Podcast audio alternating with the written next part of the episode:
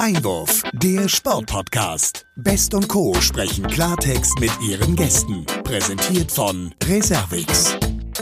Ja, herzlich willkommen, meine Damen und Herren, liebe Sportfreunde, zu einer weiteren Folge unseres Sportpodcasts. Es ist mittlerweile die 18. So schnell vergeht die Zeit. Nach, seit einigen Wochen machen wir das ja schon. Und bei mir ist natürlich auch wieder die liebe Olivia Best. Und ich grüße mal herzlich nach Darmstadt. Hallo, Olivia. Hallo, Sebastian. Moin, moin, sag ich mal. Wir haben ja noch morgen bei uns. Ähm, ja, eine Frage mal vorweg. Ähm, wie häufig gehst du eigentlich ins Museum? Oh je, da spricht so ein Thema an. Also in letzter Zeit war ich ähm, viel zu selten, habe mir jetzt aber vorgenommen, gerade heute, wo wir das Thema Museum auf der Agenda haben, dass ich mich äh, von den Themen ein bisschen inspirieren lasse und auch mal wieder häufiger ins Museum gehen möchte. Ah, das klingt doch gut. Da sind wir schon mitten beim Thema. Unser heutiger Gast ist ein ganz besonderer Gast. Ich äh, kenne ihn auch seit einigen Jahren persönlich. Darüber hinaus hat er aber auch eine einzigartige Funktion, weil es um ein einzigartiges Museum geht. Und äh, ich begrüße in unserer Runde heute Morgen ganz herzlich den Direktor des Deutschen Sport- und Olympiamuseums in Köln, Dr. Andreas Höfer. Hallo Andreas, kannst du uns hören? Äh, ja, einen schönen guten Morgen. Ich äh, höre euch gut. Grüße nach Hamburg und nach Darmstadt. Hallo Andreas, guten Morgen. Ja, schönen guten Morgen. Hallo.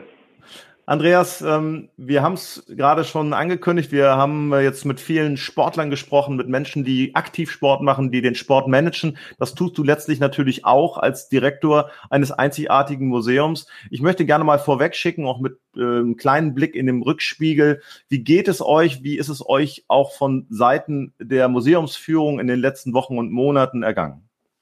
Naja, das waren für uns natürlich auch äh, besondere Zeiten. Es war natürlich und ist noch eine sehr große Herausforderung, äh, wie, wie alle Kultureinrichtungen und, und viele andere Einrichtungen auch, sind wir natürlich stark von der Pandemie und entsprechenden behördlichen Einschränkungen gebeutelt. Das Haus war einige Wochen geschlossen, dann wieder schrittweise geöffnet. Ich darf sagen, dass wir während der Sommerferien, der NRW-Sommerferien, sehr gut besucht waren, was uns sehr gefreut hat. Allerdings ähm, ähm, sind zwei wichtige Quellen, aus denen wir uns äh, speisen, äh, nach wie vor fast komplett versiegt. Das ist der Besuch von Schulklassen oder anderen Gruppen sowie die Durchführung von Veranstaltungen. Äh, darunter leiden wir sehr, aber wir sind Sportler und blicken von daher äh, zuversichtlich nach vorne. Ja, du hast es gerade angesprochen. Ihr lebt sicherlich im, vom alltäglichen Besuch der Schulklassen und äh, von vielen Schülern. Ja, welche Auswirkungen hatte und hat vor allem jetzt die Pandemie ganz speziell auf, auf diese Besucherauslastung, was die Schulklassen angeht? Und wie plant ihr jetzt, ähm, ja, aus dieser schweren Zeit wieder rauszukommen, um vielleicht auch die sportliche Bildung so ein bisschen mehr wieder an den Mann oder an das Kind zu bringen?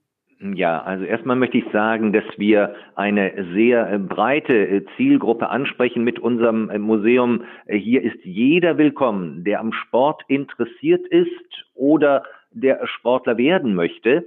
Aber ähm, ein, ein großer Teil unserer Besucherinnen und Besucher, gerade was Führungen anbelangt, sind tatsächlich Schülerinnen und Schüler. Wir haben in normalen Jahren weit über 1000 Führungen und ich sag mal 80 Prozent davon äh, betreffen äh, Schulklassen. Und äh, insofern waren wir natürlich sehr betroffen von entsprechenden behördlichen Einschränkungen, die es den Schulen in NRW und ich glaube in ganz Deutschland untersagt haben, Klassenfahrten oder früher bei uns hieß das Wandertage durchzuführen und explizit untersagt war auch der Besuch von Museen. Und insofern äh, konnten wir keine Schulklassen, äh, aber auch keine anderen Gruppen hier im Haus äh, begrüßen. Das war für uns äh, sehr misslich. Damit mussten wir umgehen. Dem äh, konnten wir auch erstmal nichts entgegensetzen. Natürlich haben wir dann versucht, auf die Einschränkungen zu reagieren, haben neue Wege der Kommunikation gesucht und ich glaube auch gefunden, neue, neue technische Möglichkeiten zum Einsatz gebracht. Livestream ist so ein Stichwort. Wir sind mit unterschiedlichen Videos, auch Videoführungen unterwegs gewesen.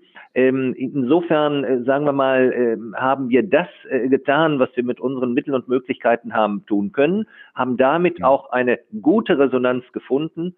Aber äh, die persönliche Begegnung hier im Haus ist durch solche Dinge leider nicht zu ersetzen. Insofern sind wir froh, dass wir wieder, wieder Führungen haben, dass wir auch wieder Veranstaltungen durchführen können.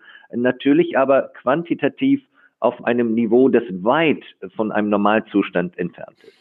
Wie muss man das vor, äh, sich vorstellen? Du hast es ja gerade geschildert, dass sich da jetzt in den letzten Wochen Gott sei Dank schon Dinge wieder verändert haben.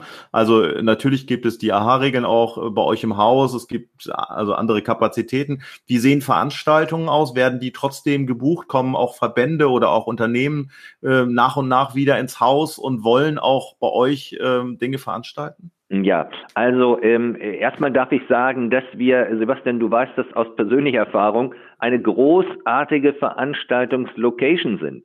Äh, mhm. Schon von daher haben wir, haben wir nach wie vor äh, entsprechende Anfragen, auch wenn wir sagen mhm. müssen, dass viele Buchungen storniert wurden und viele Veranstaltungen äh, entweder abgesagt oder verschoben wurden. Was uns im Moment in die Karten spielt, ist die Tatsache, dass wir auch über ähm, relativ große äh, zudem attraktive Räume verfügen, mhm. so dass das äh, für Veranstalter interessant ist, die ähm, Abstandsregeln einhalten müssen und das müssen ja alle, die ähm, Veranstaltungen in einem ansprechenden Ambiente durchführen wollen bei Einhaltung der Hygieneregeln. Ähm, von daher bin ich sehr froh, dass wir durchaus wieder Veranstaltungen bei, äh, hier bei uns haben. Das äh, ist meine Aufsichtsratssitzung, das ist meine Vortragsveranstaltung. Wir hatten gerade neulich eine sehr schöne Veranstaltung, wie ich fand, eine Auftaktveranstaltung zum ähm, 27. Geschichtswettbewerb des Bundespräsidenten. Und warum hatten wir die Veranstaltung hier? Weil zum ersten Mal der Sport das Thema dieses tra traditionellen seit 1973 durchgeführten Wettbewerbs ist. Wir sind Partner der äh, verantwortlichen Körperstiftung, die Sebastian, wie du wahrscheinlich weißt, in Hamburg äh, ihren Sitz hat. Ja, wir hatten, gut. wir hatten 20, 25 sogenannte äh, Tutoren, Multiplikatoren bei uns. Das hat sehr gut funktioniert. Wir hatten hochkarätige Gäste. Olympiasiegerinnen und Weltmeister und haben diese Veranstaltung per Livestream äh, übertragen, ist jetzt abrufbar auf unserer Website, auch bei der Körperstiftung. Ein Beispiel dafür, dass wir auch äh, sowas wie hybride äh, Veranstaltungen durchführen. Aber wie gesagt, eine analoge Veranstaltung vor Ort mit äh, der, mit Begegnung und Austausch mit Menschen ist äh, kaum, wenn überhaupt zu ersetzen. Auf das Thema Sport im Bezug auf die Pandemie würde ich gerne noch mal ein bisschen eingehen. Wir haben es ja vielleicht alle gemerkt im Zuge des Lockdowns. Man war viel zu Hause. Man hat sich auch vielleicht nicht mehr so viel bewegt. Was würdest du sagen, hat ähm, die Pandemie für Auswirkungen auf ähm, Sport und Bewegung? Habt ihr, merkt ihr da eine positive Tendenz, dass der Stellenwert ähm, größer geworden ist bei euch? Also ich glaube, auch äh, auf diese Frage äh, muss man äh, mit äh, gleichsam gemischten äh, Gefühlen äh, antworten. Natürlich, wie, wie alles Negative, alles Negative hat auch, auch positive Seiten und umgekehrt. Ähm, erstmal war auch der Sport, wenn ich das richtig sehe, in absoluter Schockstarre, dass plötzlich die Fußball-Bundesliga, andere Bundesligen und so weiter nicht mehr stattfanden. Jetzt ähm, äh, oder dann eine Zeit lang unter Ausschluss der Öffentlichkeit in leeren Stadien. Das wäre ja äh, vor ein paar Monaten noch völlig undenkbar gewesen. Auf der anderen Seite wenn man eben ähm, äh, viele, viele Dinge, viele äh, liebgewonnene Gewohnheiten nicht mehr, nicht mehr so durchführen konnte, dann äh, glaube ich, hat bei vielen äh, Bewegungen äh, schon auch ein, einen neuen Stellenwert bekommen. Vielleicht auch korrespondierend mit dem neu gewonnenen Bewusstsein, wie wertvoll eigentlich Gesundheit ist und verbunden mit der Frage, was kann ich eigentlich selbst aus eigenen Stücken, aus eigener Kraft tun, um diesem wertvollen äh, Gut äh, Gesundheit äh, zuträglich zu sein. Und da spielt Bewegung natürlich eine Rolle. Genauso vielleicht wie ein anderes Phänomen, das viele Menschen das trifft ein Stück weit auch auf mich selber zu, äh, den eigenen Garten wieder neu entdeckt haben. Äh, mhm. Wenn ich nicht ins Restaurant, geschweige denn in die Disco gehen konnte, dann habe ich mich vielleicht, und wir hatten ja das Glück, dass wir einen wunderbaren langen Sommer hatten, vielleicht äh, mehr im Garten aufgehalten oder so wie ich äh, mit dem Hund äh, durch den Wald äh, spaziert bin. Also mhm. ich, ich denke, äh, im Blick auf den Sport äh, gibt es in diesem äh, Zusammenhang äh, Pros und Kontras zu konstatieren. Jetzt ähm, habt ihr ja die höchste Sport- und Spielfläche in Köln auf eurem Dach.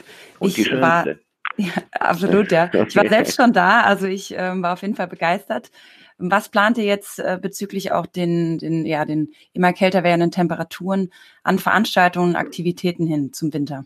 Ja, also wir sind ähm, nicht nur ein, ein sehr, sehr schönes Haus, glaube ich, sondern auch ein hochaktives Haus in, in vielfältiger Hinsicht. Das ist schon unserem Thema geschuldet. Sport ist Begegnung und ist äh, Bewegung. Insofern ähm, kann man, wenn man zu uns in unser Museum kommt, äh, gerne äh, sehr viel lernen über den Sport, seine Geschichte, seine Ausprägungen und Spielarten. Aber man kann den Sport an vielen Stellen auch aktiv erleben. Wir haben äh, viele Aktivstationen in äh, unsere Ausstellung integriert, aber auch in anderen Bereichen. Das Dach äh, hattest du gerade angesprochen.